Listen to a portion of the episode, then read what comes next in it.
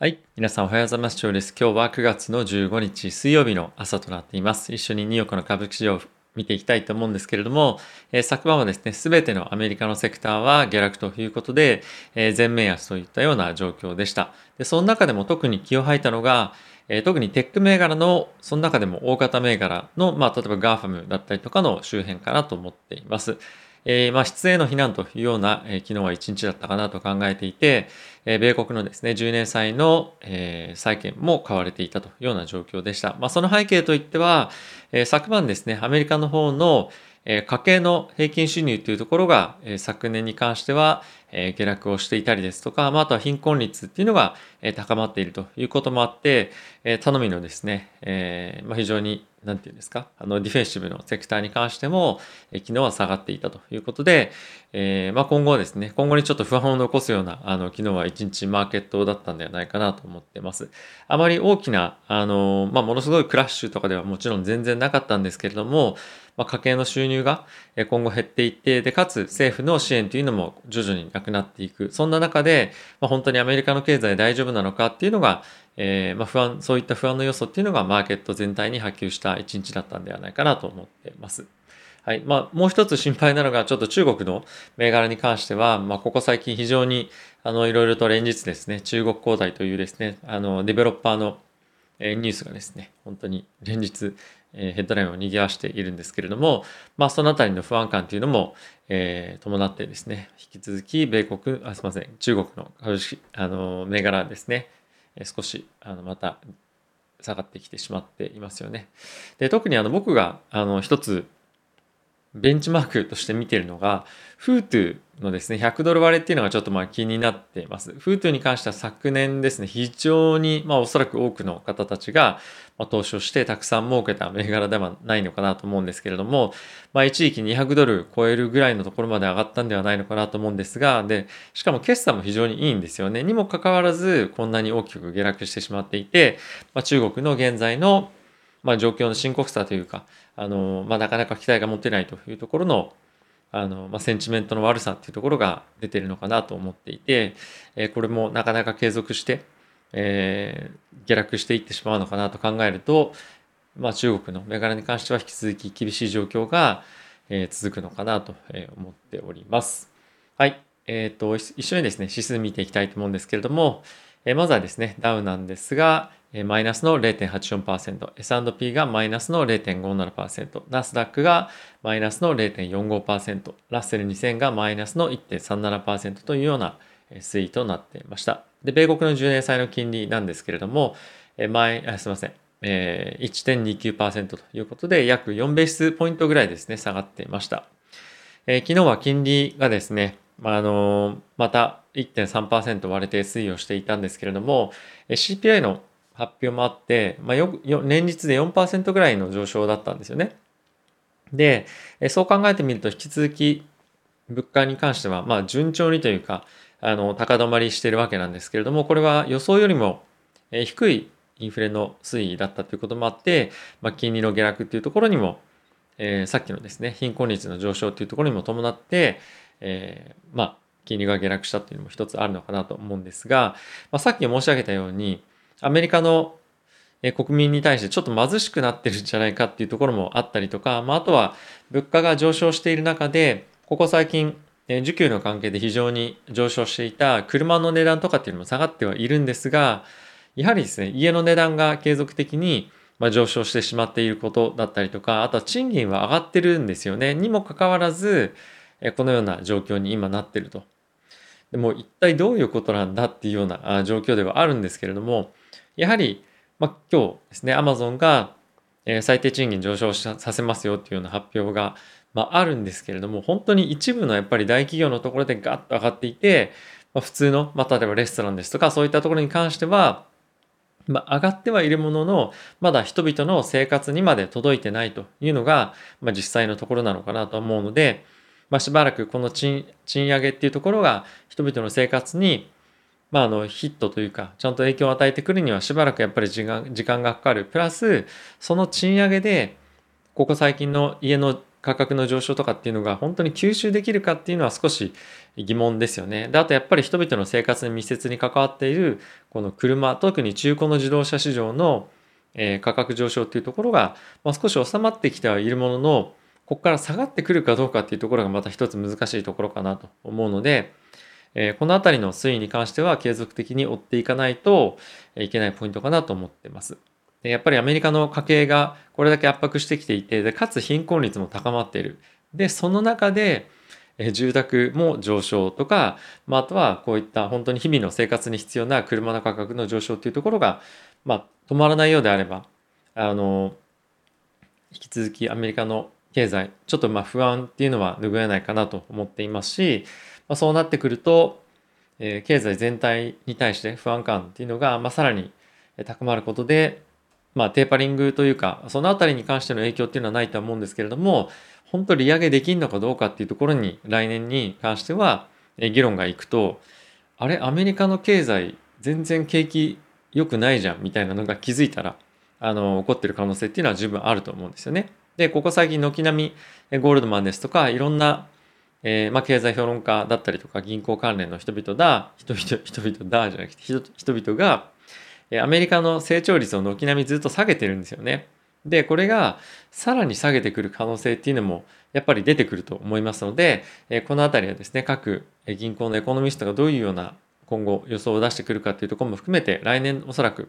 まあ、来年かもしくは年末ぐらいにもう一旦ちょっと見直しあると思うんで、えそのあたりどういうふうに見てるのかっていうのは、え注視をしていきたいなと思ってます。まあ、あの一部の方からすると、まあ、エコノミストの話なんてなかなか聞いてらんないよみたいな形も方々もいらっしゃるかもしれませんが、結構やっぱりこのあたりは重要になってくると思います。はい、注目して僕は見ていきたいと思います。では、ニュース見ていきたいと思うんですけれども、アメリカの方ですね、CPI の伸びが鈍化というところで、こちら大きなヘッドラインとなっていました。はい。まあ、市場の予想がですね、年率前、あの前年度期で4.2%というところだったんですが、4.0%の上昇となってました。はい。あとはですね、先ほどこちらも申し上げたように、アメリカの2020年の平均収入ですね、こちらが下落をしていました。で、これはですね、2014年ぶり、2020、年以来の下落ということで、でさらに貧困率に関しては、11.4%と、10.4%から11.4%に上昇をしていました。で、これかなりあの久しぶりの悪化で、前前回この、えー、アメリカの家計の収入が減った時っていうのは、あの、リーマンショックのタイミングの後でのえリセッションのタイミングだったんですよね。なので、まあ今ってまさに、まあ、コロナが来たっていうこともあるんですけれども、アメリカの家計として、まあリセッションのような、あのコロナのタイミングっていうのもあったんですけれども、これがリセッションのような形になってしまったので、えー、まあまさにそれぐらい大きなインパクトだったなというのを、まあ、今回実感しました。で、2021年どうなるかっていうのはまだこれからではあるんですけれども、えー、結構やっぱり失業率が高まっていたりとか、まあ、あとはやっぱり人々が働かなかったということもあるので、まあ、2年連続2020年2021年ということで下がっていく可能性っていうのはあると思いますし、まあ、そういうような数値出てくるとやっぱセンチメントとして、えー、来年ですではありますけれどもあの、まあ、悪く見えてくる可能性もあるのでこの辺りは心配をしています。はい。あとはですね、アメリカの方で、ワクチンの接種というのを、まあ、バイデン大統領が11月の22日までに完了をしてくださいということで、指示があったようです。で、まあ、これに、あの、強制力があるかどうかっていうところのいろんな議論があるんですけれども、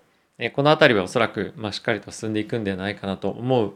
一方で、民間の企業でこのあたりどういうふうに対応をしていくのかっていうところは、引き続き注目かなと思いますし、まあ、何よりもやっぱりワクチンの接種が進まないことには、感染者の拡大の推移というものが、まあ、今ちょっと下がってきてますけれどもえ、落ち着かずにもう一旦上がっていく可能性もまあ、なきになきにしもあらずなんではないかっていう心配する人がいたりですとか、まあ、あと、ここ最近若者の感染拡大から、かつ死亡っていうところに至る状況が増えてきているのが、ま、非常に将来的な、まあ、労働力っていうところも含めて心配ですよね。なので、このあたりは引き続き注目をしていきたいと思います。はい。あとはですね、今後アメリカの方で、えー、税制改革っていうところが行われていくようなんですけれども、まあ、年収20万ドル未満のアメリカ人に関しては、今後収入がですね、約10%、まあ、あの税金が払う金額が減るということで、えー、2025年までに、えーま、収入がアップするような形になるということが発表されてました。まあ、これあの長期的に、まあ、長期的にというか中長期的にアメリカの経済にとって非常にいいことではあると思うんですけれども、まあ、この税制があのどういうふうに本当に影響するのかこれが税制が下がったからといってアメリカの国民の収入があの下がっていくと、まあ、あんまり効果はないのでこの辺りは、まあ、さっき見た通り、まあ、収入と合わせて一緒にセットで見ておかなければいけないポイントかなと思っています。はい。あとはですね、昨日 Apple の、えー、iPhone というか、まあ、製品の発表ありましたけれども、まあ、特にあの驚きの製品みたいなのはなかったんですが、まあ、あのそこそこ悪くないような商品が出てきただろうということで、買い替えとかが進むんではないかというふうに言われています。まあ、僕個人として Apple のあの iPhone 12持ってるので、まあ、あのおそらく買える予定はないんですけれども、まあ、本当にこれあの、どうなのかなとはちょっと正直思うんですが、まあ一応買い替えが、あの、まあ 5G への移行というところもあって進むんじゃないかなというふうに、えー、言われてます。で、昨日、えー、まあちょっと少しだけ見ていたんですけれども、えー、まあ、商品見てもなんか全然ワクワクドキドキしないなというのが僕の印象だったので、まあ本当にこれ買い替えが進んで、まあ、実際に、えー、まあ、Apple フォルダーというかこのアップルの製品を使っている人たちをこのままずっとつなぎとどめることって可能なんだろうかっていうのがちょっと正直思った次第ではありました。えー、まあ Apple Watch とかもね僕も興味あるので、まあ、ちょっと見てはいたんですけれどもなかなか本当にこれ買おうかなっていうふうに、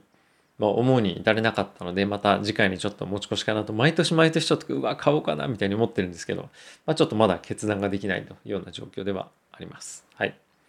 で、えっ、ー、と、次なんですけれども、Amazon がですね、え物流部門で最低賃金を18ドルに引き上げますよということが発表されてました。まあ、約日本円で2000円ですよね。非常に、えー、高い、まあ、時給水準だと思うんですけれども、えこれをですね、さらに12.5万人の追加採用を行うということも同時に発表されてました。まあ、Amazon に関してはですね、デリバリーセンターっていうのを、まあ、あのアメリカ中でさらに拡大をしていって、えー、本当に規模の拡大がすごいんですけれども、えこれまでですね、最低賃金に関しては15ドルだったのを、まあ、今回20%増加ということで発表をしていましたし、まあ、これはですね、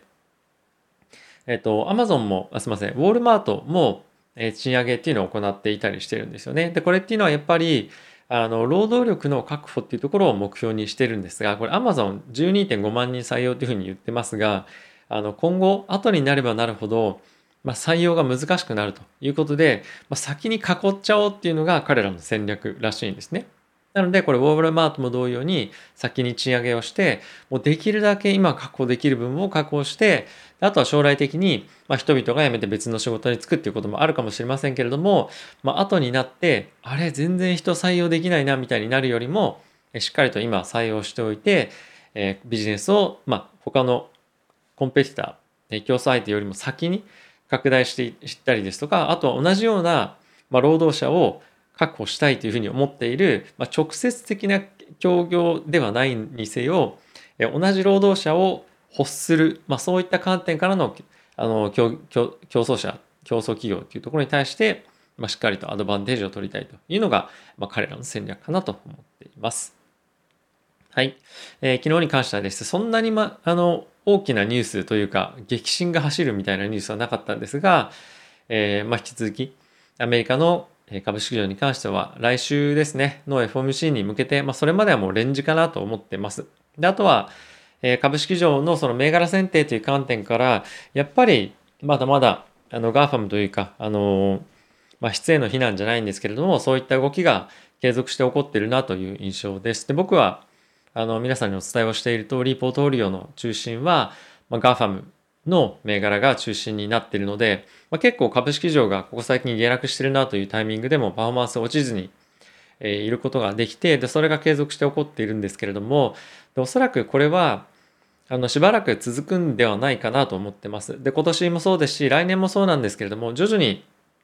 アメリカの経済の成長率っていうのは鈍化していくように、まあ、今予想になってますよね。で、そんな中でも、しっかりとやっぱり、えー、ビジネスの拡大を行っていけるところというと、やっぱり盤石な基盤を持っている GAFAM ですとか、あとは彼らはもうすでにずっと今後のビジネスに対して投資投資投資っていうふうにやってきているわけなんですよね。なので、まあ、そういったことがあの常に花開く何かの種を常に持ち続けているというのは非常に大きな一つ要素だと思いますしやはりなんかそういった企業と、まあ、中小企業って言ったら何なんですが、えー、まあ、それよりもワンランクツーランク下の企業が同じような競争力を持っていけるかっていうと、まあ、少し疑問かなとやはり思いますし、えー、まあ、この盤石の体制っていうのはなかなか崩れることはないのかなと思うので、えー、まあ、このようなポートフォリオを僕も引き続き継続をしていきたいと思います。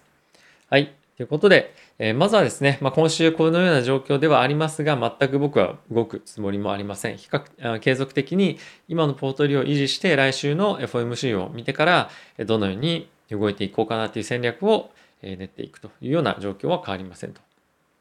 はいまあ、いずれにせよですね、どういう結果が出るにせよ、引き続き GAFAM 中心のポートフォリオっていうのは、まあ、特に変えないかなとは思ってます。何かしら銘柄あの変えたいなという、あの加えたいなというふうに思っていて、まあ、スノーフレークですとか、あの、まあ、ちょっとまだどこか、えー、決めてはいないんですけれども、えー、どっか検討して入れる可能性がもしかしたらあるかもしれません。そうでなければ、まあ、NVIDIA ですとか GAFAM、テスラあたりをもう少し積んで、えー、継続的に今のポートフォリオを拡大させていくという戦略を取りたいなと思っています。はい。ということで、えー、皆さん動画ご視聴ありがとうございました。えー、今日もですね、もう7時過ぎてしまったんで、できるだけ早く動画出そうかなと思ってます。ではまた次回の動画でお会いしましょう。さよなら。